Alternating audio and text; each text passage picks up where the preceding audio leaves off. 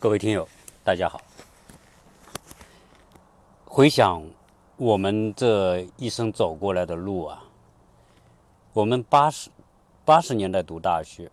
九十年代读研究生。当初我们读研究生的时候，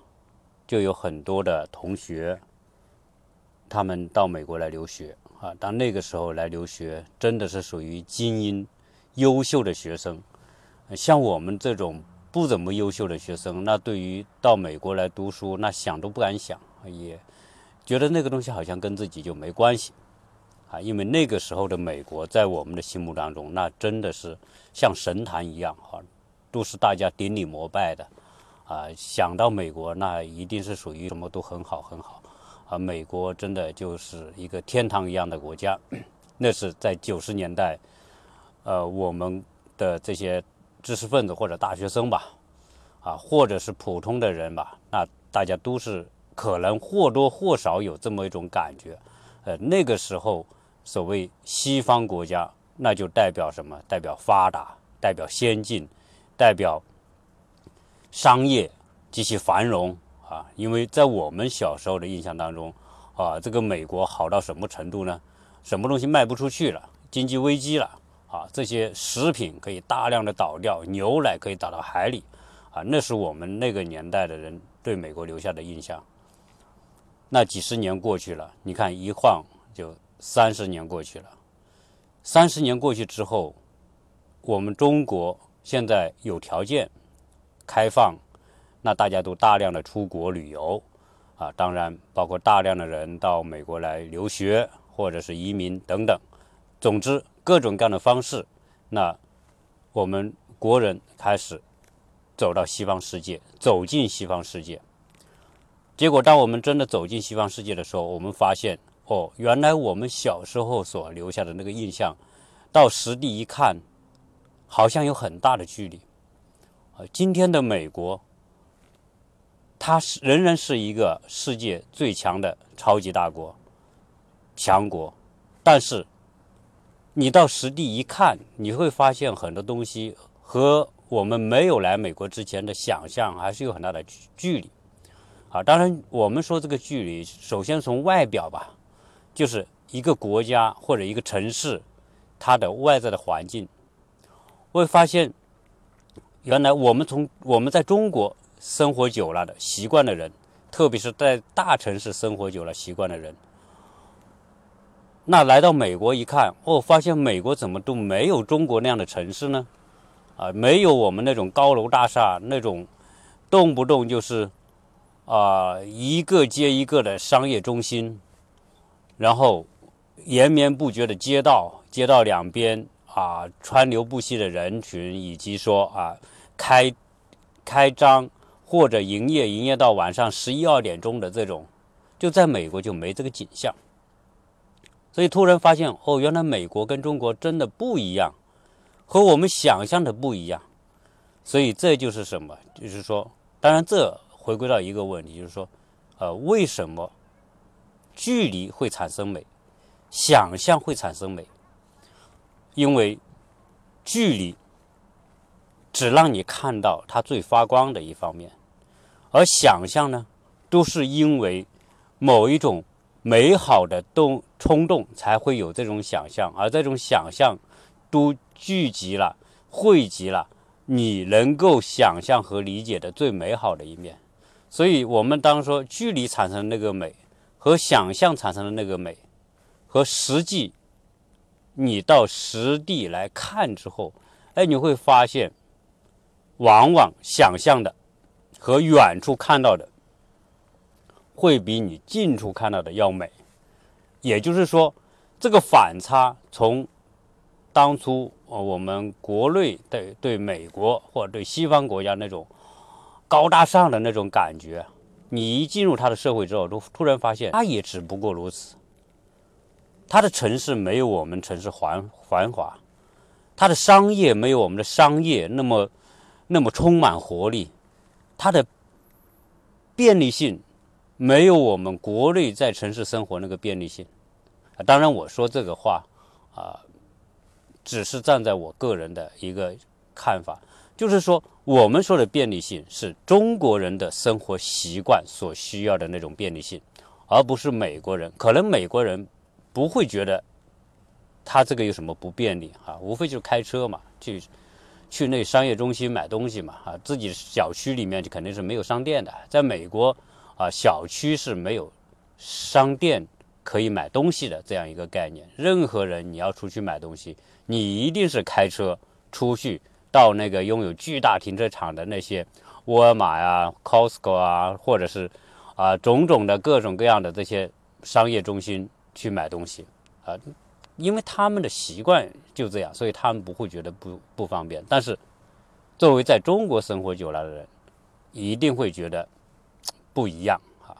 或者说要去适应这种环境完全的不同啊。美国就是这样一种状态。那我们会讲说，哎，美国不是最早进行工业革命，然后呢，它的商业繁荣是制造业繁荣，人们生活富裕。那今天为什么我们会作为一个中国人，我们会有明确的感受，就觉得好像美国的商业不如中国商业那么的，我们说。触及到每一个角落，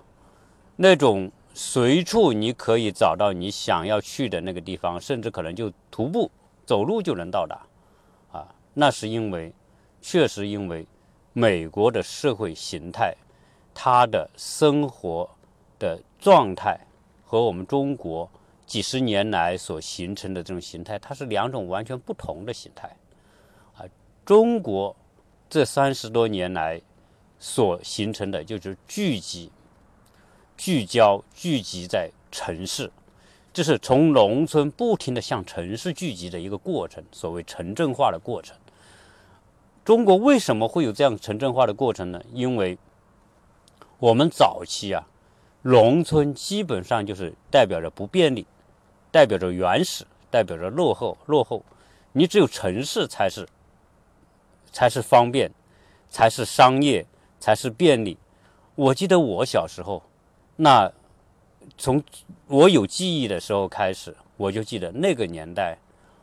我们要一个商店，就一个很小很小的卖杂货的店，在一个城市里面都数不到几个。就是在城里面，真的卖这些各种各样的这种生活用品的店，那都是聚集在那个。这个城市里面的最核心的那一点地方才有几个店。我们要去买东西，不管你是买肉、买豆腐、买油、买买米、买所有生活必需品啊，那个时候能有生活必需品买就不错了。那都要到这个城市的中心去。我说这个话呢，五十岁以上的人可能会有这种印象啊。当然，六十岁啊，能够五十岁啊。六十岁这个那个年龄啊，这个年龄的人，那一定在中国不管哪个城市所当时的状态，跟我说的是差不多的，啊，所以中国那个时候呢，真正来说就是严重的依赖在城市里面。你说在农村你要买个东西，基本上农村就没有商店，大家要走好几十里路才到城市里面来买点东西。呃，那你不像现在，可能商业已经扩散到从城市扩散到农村，你在任何地方可能都能找到商场，都能买东西，可不要走走走出多远。但是那个时候你就得走那么远。那我们那个时候的环境之下，改革开放了，开放之后呢，大家还会觉得，哎，城市才是有面子，才是生活体面的地方，农村都是落后的地方。所以有条件的人就会尝试着，哎，我要到城市里面去居住。要把农村户口改成城市户口，啊，这是我们改革开放前期，就是就是大家所向往的，就是那个城市，那种生活便利，那种商业，哈，那种各种服务都提供的那个地方，就是大家所向往的地方。我们以这个作为动因，后来逐步逐步的城市发展了，但是所有发展。都是先发展城市，这是中国特别呃，需要去琢磨的一个地方。就中国改革开放的城市发展，就是从城市中心开始，而且是在一个我们原来的老城市的最中心开始。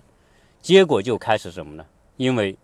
你城市中心大家才认为是最好的，所以导致说大家要盖一个房子，要盖一个商场，就把原来的城市中心的那个最破的那个商场给它拆了，然后呢，在那个原址上盖一个商场出来，啊，这就开始启动了我们说的拆迁，啊，然后城市里面基本上城市改造，中国有个词叫城市改造，那这个城市改造这个概念啊。它不约而同的在全中国都是这么做的，就是从这个城市的最核心的部分开始改造起，拆、建、征地、拆房子啊，无非就是这么一个过程。最后呢，先把中心城市拆了、改造了，慢慢的再从中心又往边上扩展，再拆、再建啊，再改造。那这样一个过程。就让人更加的往城市里面挤，加上当时买房子，房地产后来商品化化之后，那开始建房，开发商也是一定是建什么建靠近城市中心的，越城市中心的房子卖得越快，价格越高越好，而大家也觉得是特别有面子，我生活在最城市中心等等，整个这个过程。就导致说，我们我们所有城市化的过程，就是把旧房子全部拆掉，重新盖新房子的过程。因此，中国无一例外的所有的城市的旧建筑、旧景观、旧结构、旧的文化痕迹，在这种改造过程当中，全部给消灭掉了。现在你说还有多少城市带有古城的？有老城市的，如果这个城市还真的有古城、有老城的话，那就真的是托老一天的服了。这些地方肯定就开发成非常有的文化景区。比如说，我们说成都哈，有很多老街，什么宽窄巷子啊；我们说凤凰啊，那种偏远到不能再偏远，最后没办法拆，最后留下来的啊，今天变成了一个金饭碗啊，大家变成一个旅游旺旺盛的地方。这是我们整个的过程，所以今天我们在中国城市里面，几乎你看不到多少老城，全部是清一色的新式的建筑，而且这些新式的建筑都没有什么特色，没有什么差异。因此，哎，我们到中国城市里面，你就会发现大同小异。不管大城市、中等城市，或者是一线城市，或者是超大城的大型的城市。无非是谁的房子更高，密集度更大啊，体量更大啊，差别在这里。整个城市的形态基本上没有什么差异啊，因为属于现代建筑。现代建筑就意味着用通用的技术、通用的材料、通用的思维、通用的方式去盖出来的通用的、一样一模一样的 copy 出来的那种城市啊，因为在现代已经没有。区域文化多样性的环境了啊，所以现代的现代新兴的城市改造，导致了我们今中国今天的这种面貌，就是千篇一律。哎，但是我们即便这个千篇一律，我们也很骄傲，因为我们到美国来一看，哦，发现美国没有什么高楼，没有什么大厦，没有什么商业一条街，没有什么步行街，都很少很少。你到当趟里面一看，到了。四点钟之后就开始见不到人影，五六点钟黑灯瞎火，那就是一些无家可归的人在那里面生活，啊，所以我们感觉到，哎呦，我们的城市建设比美国要好了，啊，这个是，这是肯定的啊，因为我们都生活在城市，我们治安很安全，我们不用担心晚上会有人抢，所以我们的商业晚上可以。商店可以开门开到晚上一两点钟，是吧？宵夜三四点钟，卡拉 OK 通宵啊，都可以啊。这是中国，所以你你要到中国到美国来一看，哎，发现中国人美国没什么好玩的啊。总的感觉就是说，哎，不如中国好。那我们再要说一说什么呢？再说，如果你到美国来，你要坐个车，我作为外国人来这里。我不能一来就买个车吧？我旅游几天，我不能买车。好，你发现交通不便利，美国的公共设施不一样。哎，这个是美国的交通生态跟国内又不一样。我们国内的交通生态，哎，不知道怎么样，搞个二三十年，结果我们形成了一个有中国特色的那种城市交通体系。而现在中国的城市交通体系也是全世界最最先进的啊！我不知道我用这个“先进”这个词有没有人拍我砖啊？但是我不管怎么样，我还是要说先进。为什么呢？它方便啊，它适合我们的这种城市生态啊。你出门，骑个摩拜单车，骑到地铁口，把单车一扔，你就可以下地铁。坐个地铁到了某一站，你出来再骑个摩拜单单车，你就上班了。对吧？这是我们核心城市、中心城市，很多年轻人就是这么弄的，啊，那当然也有人开车，开车一堵，堵在车里面堵一两个小时，所以大家就哎，我不如我们的国内的公交系统、地铁、公交车、摩拜单车、轻轨，那到再到我们说的高铁，它形成了一个非常完整的，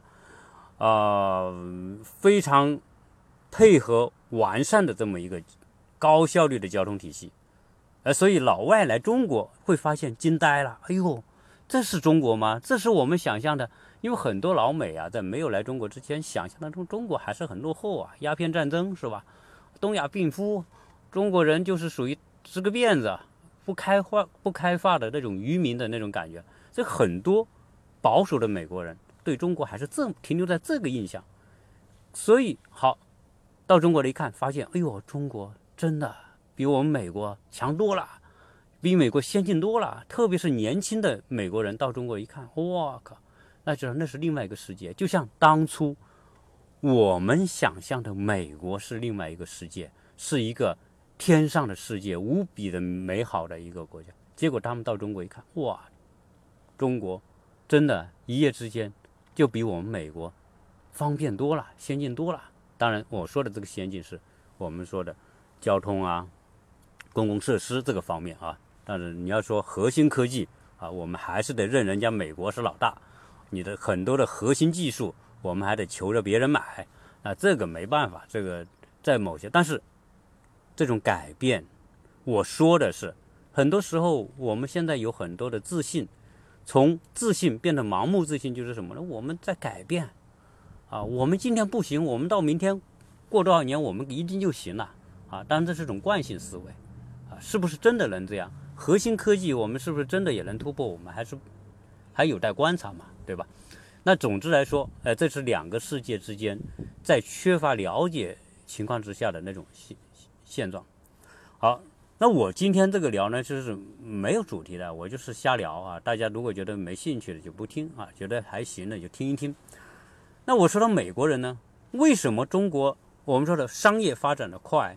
我们说的那种创业的人很多啊，你看我们中国一说到这个这个创业发展，那年轻人多少人通过创业自己建立自己的事业，然后自己通过跟别人合作种种方式，我们从一无所有到自己建立自己的事业、自己的家业啊，我们很多这样的人，很多这样的成功案例啊，这是在中国，但在美国可真没有这么好。美国人，我原来节目里面谈过，美国人他没有我们那么想象力，他们没有我们那种愿景，他们没有我们那种理想。啊，美国人知道，在美国社会，人生的轨迹是很清晰的。我是什么样的环境，我是什么样的人，我走什么样的轨迹。我是一个普通的大学生，我就找一个普通的工作，一年四万美金，啊。我就拿着这个钱，我就安排这个生活，买了保险，买了啊各种该支出的支出，是吧？啊，没有条件，老子就租个房子，反正每天就上着班。他不觉得这个有什么不好，所以我会发现，在美国，他是按部就班，他没有什么活力啊。所以这些人我们看到就会觉得，哎，这些人傻傻的，静静的，也没有什么冲动。啊，就是就是这个这个这个每天就是过着差不多同样的生活，是吧？朝九晚五这种，诶，到中国一看，啊，当然我们说中国过去的二十年，那真的是蓬勃向上，谁都可以去做一个梦，谁都可以摆漂一下，南漂一下，反正你谁都可以漂，漂到那里，哎，可能你如果是一个好的种子，你可能就去找一个地方扎下根来，哎，建立自己的事业，建立自己的家庭，哎，就过上了非常富裕的生活，啊，这就是中国。那为什么这样？我在想，这里面真的有几种内在的因素。我们中国人真的很勤奋，很灵活，很开放。啊，大家会说：“哎呦，怎么你说开放？我们中国不就是因为不开放，我们才落后吗？你怎么觉得中国开放呢？”真的，你要去看看，现在中国这个社会和美国这个社会相比，在人与人之间的交往当中，我发现一个巨大的区别：美国人特别的保守，特别的传统，特别的不开放。我这个话可能大家听到觉得很好像很绝对一样，而我们中国人真的是开放、热情、充满激情，那么充满各种可能性。所以你跟美国人接触和跟中国人接触，就发现一个巨大的差别。啊，今天你到美国来，你找一个美国人，我比如说同事、同学或者是邻居。大家经常见个面，Hello，打个招呼，啊，非常客气，非常友好。但是呢，就便这种客气和友好，你可能住了多少年，你不知道他电话是多少，你也不知道怎么该联系他，可能你也不知道他邮箱。为什么？因为美国人观念当中，那个所谓的隐私特别重要，啊，所以他觉得隐私，那我不能随便给人。所以我们去在这边找一个人跟美国人办个什么事，聊天聊得挺好，聊完之后我说，哎，我可不可以留你的电话？他们就说，呃，我给你邮箱吧。他就不愿给电话，他就给你邮箱。那更不要说，那美国还还不像我们国内那个微信那么方便，在美国可能也有 Facebook 啊、Twitter 等等那些，他都他不像我们中国那种叫成了交通叫叫通讯工具。它那个还不是纯粹的通讯工具，所以在美国呢，大家都都为都守护着自己那那种隐私，所以这种观念导致美国人相互之间的这种就是见面建立联系啊，建立后续沟通这种不像我们中国那么有效率或者那么有愿望，美国人没这个愿望，美国人这种相对保守。我们说以以自己的隐私为为保护对象这样一种观念啊，实际上是是美国目前的这种人文生态或者这种社交状态就是这样。那美国人是不怎么随意开放，不怎么把自己的联系方式给别人的啊，这是所有的美国人大同小异都这样。回过头你看看我们中国，我们中国没这个概念，什么隐私？朋友什么都可以谈，对吧？然后说见面，只要我觉得我跟你后面有联系的必要，哎，我问你要一个电话，大家很乐意就给了。我说我要给要一个微信，加个微信，大家很很很高兴就给你加了。所以，我们中国是一个什么呢？是一个网状的社会关系、人情的社会关系、友谊的社会关系极其发达的。就我们思维里面这个东西，就是有这种动因，让我们很乐意去扩散我们的这种理关系圈，而这个可不得了。为什么？因为这种观念和意识，这种开放的，嗯，不那么注重隐私的这种我们中国这种交往方式里面，就导致说我们特别合适发展我们的业务关系、生意关系。所以，为什么中国这二三十年来，真的从一个落后的状态到今天，你看全世界商业最繁荣，就是在中国，那么多过剩的商场，那么多过剩的娱乐场所等等，啊，那么多的这种吃喝玩乐的地方，啊，那么多的请客，那么多的这个这个在外面吃喝这种，啊，就是因为这种，大家很容易建立联系，很容易不断的。发展这种联系，所以推动我们国内的各种业务。当然，这个只是说到其中一部分啊，但我只是从表象去做这样的一个分析。所以中国的这种文化、这种亲情、这种友谊、这种当然还有包括某一种功利的心态。哎，我认识某一个人，我发现这个人跟我有关系，我发现这个人未来大家可以建立联系有用处。哎，大家都会不知不觉的会有这么一种意识里面。所以很多时候认识人也好，加微信也好，加什么也好，都或多或少有这么一个出发点。但是老美他就没这个东西，因为老美生活这个自己的生活相对就独立，我也不求人，我也不找人，我做任何事情我就按在美国社会按部就班的做啊。在中国，质变，中国现在有无数多的办证大厅，你去办各种东西都有流程，但是我们还是习惯要去找一个关系，插个队啊，然后好像显得我自己厉害能耐。这个潜意识里就有这种东西，啊，所以在美国，他就是按部就班，不需要说找任何一个人排插找个后门呐，插个队。在美国没有插队的概念，你要插队，那后面的人都眼睛瞪得大大的，就觉得不能理解，啊，就是这是美国没人干这个事，呃，很简单啊。但我们中国，所以我们话说这么多啊，美国社会就是这么一种情况。中国之所以我们说，商业那么繁荣，那么发达，啊，这这后面两种观念、两种意识、两种文化，啊，所以中国人一旦有条件，一旦政策有好的政策，真的中国人可以做出我们其他国家根本没法想象的那种发展速度，啊，这就是中国人实际上就是一群商业动物，中国人特别适合发展商业。所以原来我们说士农工商，商人是排在最末等的，错了，那是因为没有那种开放的条件。当我们真的有这种开放的条件，有政策的改革，有各种各样的空间释放出来的时候，中国人这个族群比任何的那些族群都更能钻，更能发展，更能找机会，啊，所以我们。三十年的发展神速，这么快的速度，啊，应该说是有人的这种内在的因素啊。我们说，我们这个族群里面的文化的某一种基因啊，那种注重情感、注重联系等等这一种东西，起了很大的助推作用。那今天在在美国啊，我们所以可以看到未来。美国仍然可能多少年之后，你从外表看，它还是现在这个样子，啊，大家生活方式什么，它改变就是慢，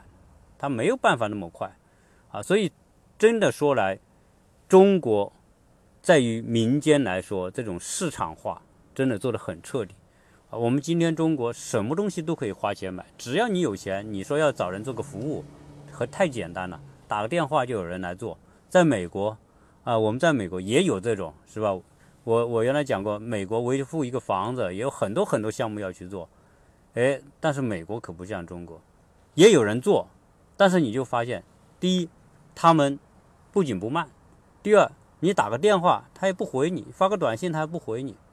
你跟他谈个价他不怎么理你。在美国呢，他也不怎么谈价，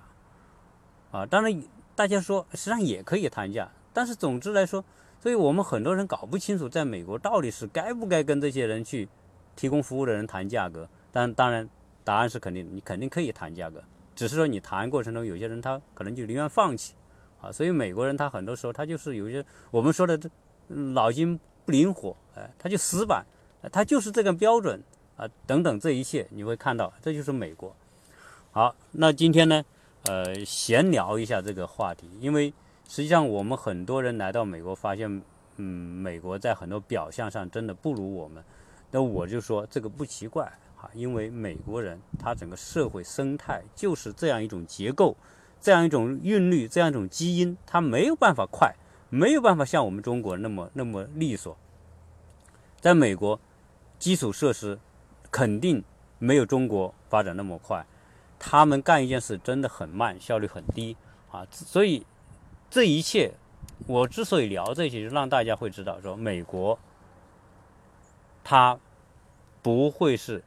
各个方面都是让你高看的。你真的到了美国，你就发现很多东西，你突然之间说，为什么我们中国人经常会有这种改变？到了美国，